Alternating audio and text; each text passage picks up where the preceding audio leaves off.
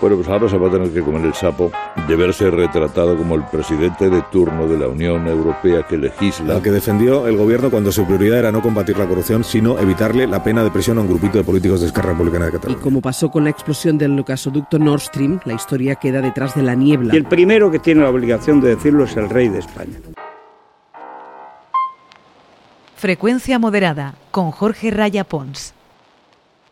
En este jueves 3 de mayo hay varias noticias en las portadas. Por una parte está la sospecha o la sospechosa operación contada por los servicios oficiales del Kremlin para supuestamente asesinar a Putin Qué tragedia sería, ¿no? Le ha merecido esta reflexión a Ángeles Barceló en la cadena SER. Quizá no sepamos nunca qué es lo que ha ocurrido. Dice Rusia que las explosiones sobre el Kremlin que hemos visto en imágenes son un ataque ucraniano, un intento de asesinar al presidente Putin. Ucrania lo niega y como pasó con la explosión del gasoducto Nord Stream, la historia queda detrás de la niebla de la desinformación que producen los combates. Una vez más, además de los civiles, la víctima de la guerra vuelve a ser la verdad. Por otra parte, tenemos el asunto de la Comisión Europea y la malversación. ¿Recuerdan cuando el gobierno vendió la moto de la armonización con Alemania o Francia para rebajar los delitos de malversación a sus socios catalanes?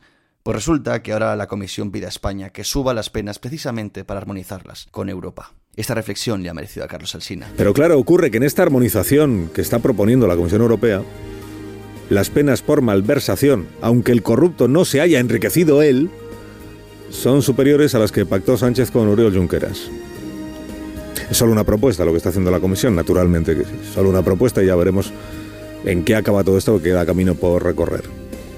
Pero dado el fervor que manifestó nuestro gobierno por la armonización penal y por la homologación de los delitos y las penas en Europa, hombre, habrá que dar por hecho que va a estar en la vanguardia de esta unificación de penas, aunque vaya justo en el sentido contrario al que defendió el gobierno cuando su prioridad era no combatir la corrupción, sino evitarle la pena de prisión a un grupito de políticos de Esquerra Republicana de Cataluña. Algunos de esos políticos, por cierto, siguen desempeñando hoy puestos muy relevantes en la Generalitat que preside Per Aragonés, aun estando procesados por corromper las instituciones en beneficio económico de sus intereses y de su causa independentista. Y esta reflexión le ha merecido a Carlos Herrera, que incide, por cierto, en que todo sucederá durante la presidencia española de la Unión Europea. Bueno, pues ahora se va a tener que comer el sapo de verse retratado como el presidente de turno de la Unión Europea que legisla en materia de malversación en dirección contraria a la propia Unión. Yo creo que a este le importa un pimiento todo eso. Pero le da exactamente igual. Este es el rey del postureo. Y la presidencia de la Unión Europea es, bueno, bueno empieza en la Casa Blanca con Joe Biden. Pues no vean ustedes la de fotos de postureo que tiene para el álbum. Lo demás, bueno, eh, bueno. Para acabar, vamos a escuchar a Federico Jiménez Los Santos en Es Radio, porque el presidente colombiano Gustavo Petro está de visita en nuestro país y recibió ayer la orden de Isabel la Católica, unas horas después de hablar del yugo español y demás. En España se ha presentado un sujeto que es un terrorista, terruco, como les llaman en, en Perú. Me gusta porque tiene una cosa, digamos, que les, les desmerece. Un terrorista puede parecer una cosa muy importante. En cambio, un terruco es un miserable se dedica a matar al prójimo, a, delatarlo, a esas cosas. Pues el terruco eh, Petro es un terruco que además la víspera insultó a España. Y ayer vimos en el Parlamento pues una, una verdadera función de falta de dignidad, empezando por el jefe del Estado, continuando por el presidente del Gobierno y acabando por el jefe de la oposición.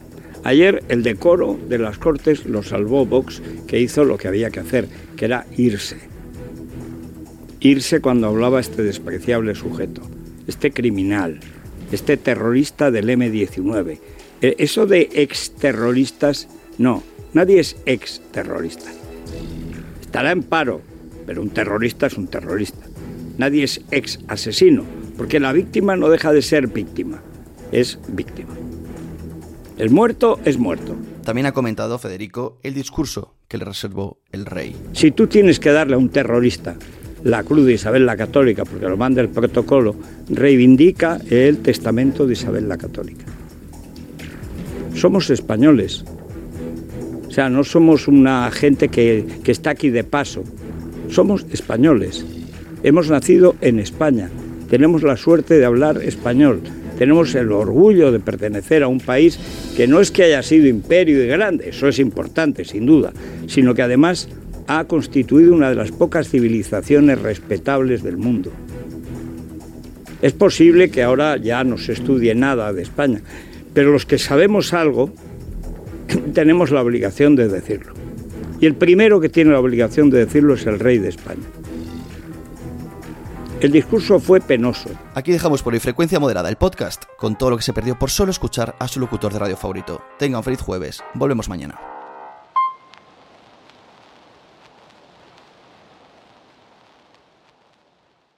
Step into the world of power, loyalty, and luck. I'm gonna make him an offer he can't refuse. With family, cannolis, and spins mean everything. Now, you wanna get mixed up in the family business. Introducing The Godfather at ChumbaCasino.com. Test your luck in the shadowy world of The Godfather slot. Someday, I will call upon you to do a service for me. Play The Godfather now at ChumbaCasino.com. Welcome to the family. VGW Group. No purchase necessary. Void where prohibited by law. See terms and conditions. 18 plus.